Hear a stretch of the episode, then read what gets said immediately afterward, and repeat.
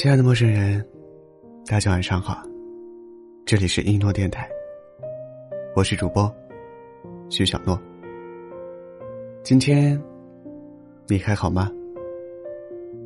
我在南昌，祝你晚安。和前任刚分开的时候，他征求我的意见，问我是不是能重新做回朋友。理智告诉我，即使失去了爱情，也不至于因此相互憎恨而沦为敌人。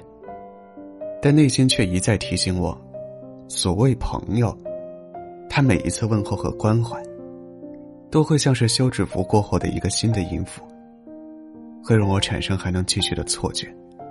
会让我觉得，我和他还能重新谱写新的乐章。所以分手后，我们都没再联络了。大概分开半年后，我在一家星巴克偶遇过他。那天，我刚推开星巴克的门，就一眼看到他在排队点单。我突然就慌了神。尽管我竭力装作没看到他。但现在还是不受控制，走路好像变得同手同脚起来。我不知道他有没有看到我，但那天，我根本没心情再去买咖啡了，而是迈着极快的步伐，从另一侧的门匆匆逃了出来。我和他共同生活的城市并不大，常去的地方也相似。其实分手之后，我设想过我们可能会遇见。我想。如果有一天相遇了，我能大大方方的走过去，和他聊起过去，就像对待一个曾经的老朋友一样，客套体面。可是那天之后，我才发现，尽管时间已经过去了很久，尽管我以为我的内心已经不会再起波澜，可在重新看到他的时候，我依然会紧张无措，会懦弱到。连打个招呼的勇气都没有。我不是一个能轻易释怀的人，所以，我一直都很羡慕在感情里能洒脱放手的人。羡慕有的情侣即使分开了，也能用另一种方式，好好的相处。我朋友老金，和他女朋友在恋爱之前，原本就是经常会小聚的朋友，两个人互相喜欢，在一起一年多，后来。发现做情侣比做朋友辛苦，就挑了个日子，约在火锅店，痛痛快快的吃了一顿火锅，然后和平分手。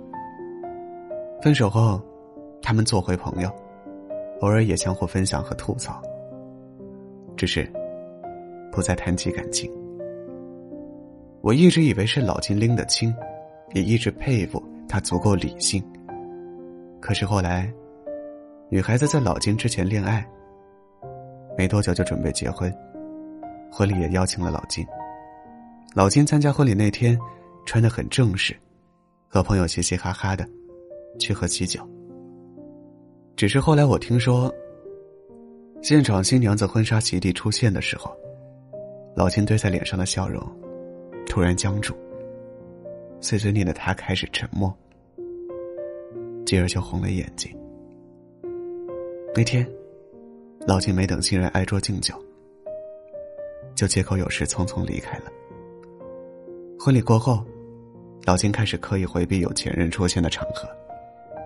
他们好像也还是朋友，只是更像是曾经的朋友。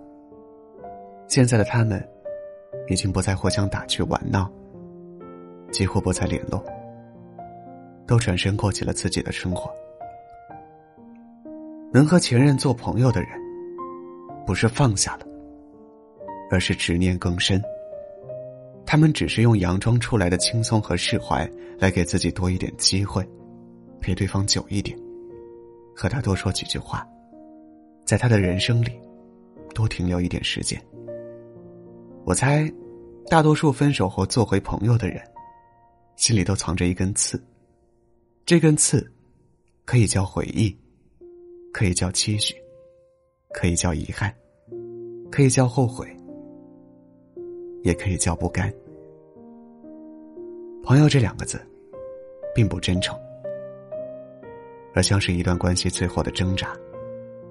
这根刺时不时就会刺痛你，提醒你并没有忘记这段感情，并因此让你困在原地，没办法重新拥有，也没办法干净利落的失去。我相信这世界上一定有人，是真的失去了爱情，却依然怀有亲情或友谊，愿意重新以朋友的身份接纳对方。但我也相信有更多的人，是因为对逝去的感情怀有憧憬，所以无法干脆利落的和过去说一声再见。人生总要学会和错的人告别。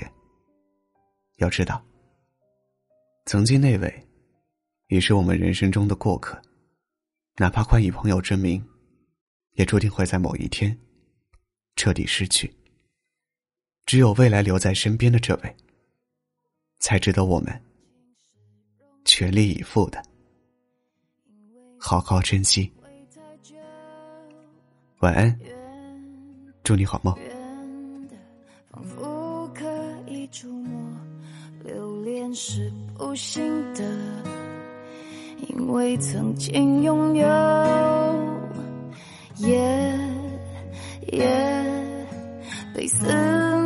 缠绕着，无奈我们感动彼此是彼此的过客。爱情是个轮廓，不可能自由。把最初的感动巨细无遗的保留心中，不容许让时间腐朽了初所以隐藏，湿透的袖口。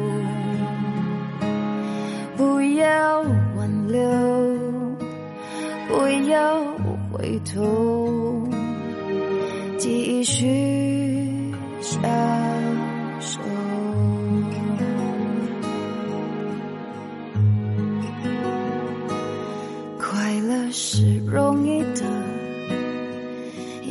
短暂逗留，不必换算时间磨合。深爱是残忍的，他不细心研究，你我同困在这漩涡，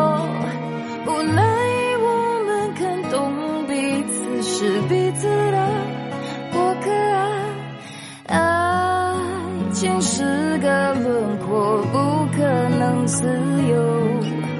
把最初的感动，巨细无遗的保留心中，再不容许让时间腐朽了初衷，所以放手，所以隐藏。湿透的袖口，不要挽留，不要回头，继续享受。